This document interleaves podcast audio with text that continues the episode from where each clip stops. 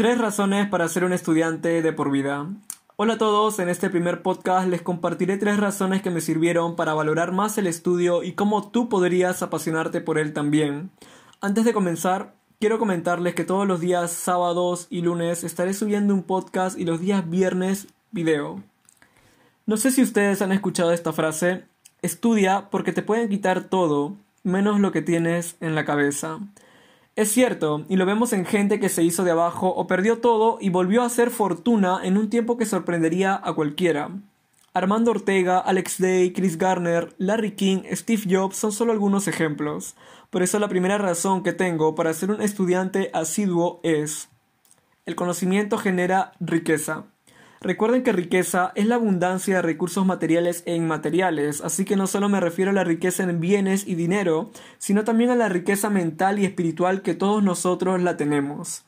Cuando trabajé formalmente por primera vez en una empresa, estaba en el área de ventas como teleoperador. Vendía seguros y recuerdo que me capacitaron y todo, pero lo que más me sirvió y lo que realmente hizo que me mantuviera y comisionara grandes montos fue un curso de Alex Day que tenía en DVD. Por si no lo conocen, es una persona con mucha experticia en el campo de las ventas. Esa experiencia y mi experiencia como prestamista, que también surgió producto de la lectura de un libro, ya les comentaré en un podcast o video, fue lo que realmente me puso a pensar y relacionar esas dos cosas importantes, el estudio y el dinero. Segunda razón, ser estudioso amplía tu círculo. Al escuchar la palabra estudioso, posiblemente como a mí, se les viene a la mente a alguien con poca vida social, reservada y con mucho conocimiento.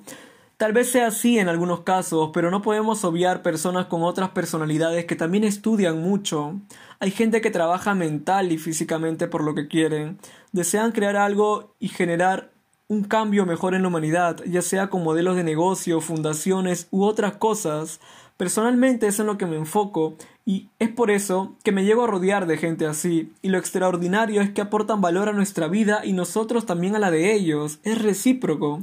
Cada uno de ustedes lo habrá experimentado y se habrán dado cuenta de que son muy parecidos a las personas que frecuentan. Quiero que profundicen en esto. Somos el promedio de las cinco personas con las que más nos relacionamos en nuestras vidas. Inconscientemente adoptamos su forma de pensar, su actitud ante la vida y hábitos tanto positivos como negativos, asimismo su forma de hablar y expresarse. Estudiar y manejar información valiosa no solo te trae beneficios como desarrollar habilidades, aptitudes y ganar dinero, sino también mejorarás como persona y te transformarás en lo que quieres ser, llegando a tal punto de relacionarte con un círculo social más productivo y de calidad con los que podrías trabajar y hacer negocios.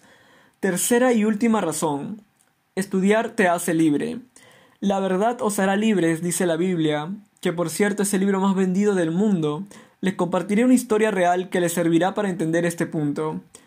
Un grupo de científicos colocó cinco monos en una jaula, en cuyo centro colocaron una escalera y sobre ella un montón de bananas.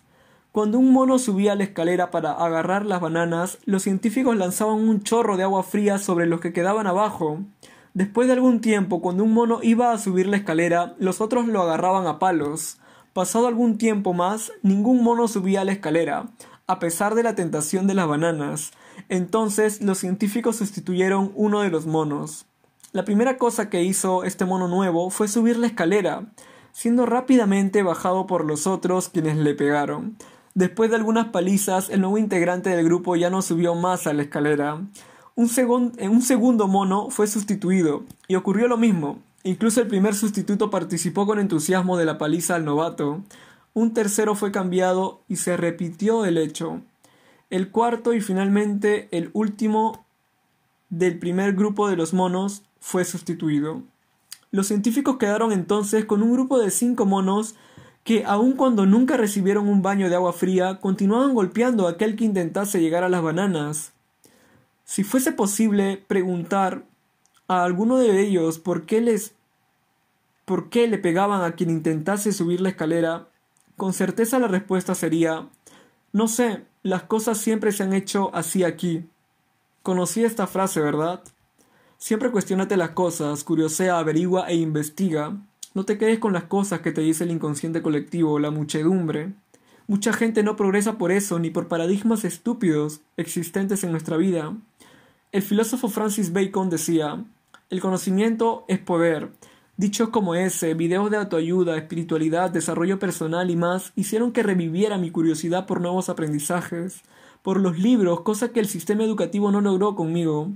El hecho por el cual no se invierte en buena educación y en la mayoría de países tercermundistas, entre comillas, es porque un pueblo educado es mucho más difícil de gobernar, exige derechos y es consciente de las funciones de las autoridades. A mí desde pequeño me ha gustado el YouTube, primero por los videos de música, luego por las conspiraciones que me asombraban y luego por el deseo de ganar dinero. Y me di cuenta que para lograr eso tenía que aprender algunas cosas y como no me gustaba leer, utilizaba el YouTube para aprender audiovisualmente. Aprendemos un 50% con lo que escuchamos y vemos, y recuerden que, sobre todo, aprendemos un 90% con lo que experimentamos y hacemos. Mi recomendación sería que interiorices y pongas tu mente y tiempo en lo que te gustaría hacer, aprender y hacer. Netamente eso.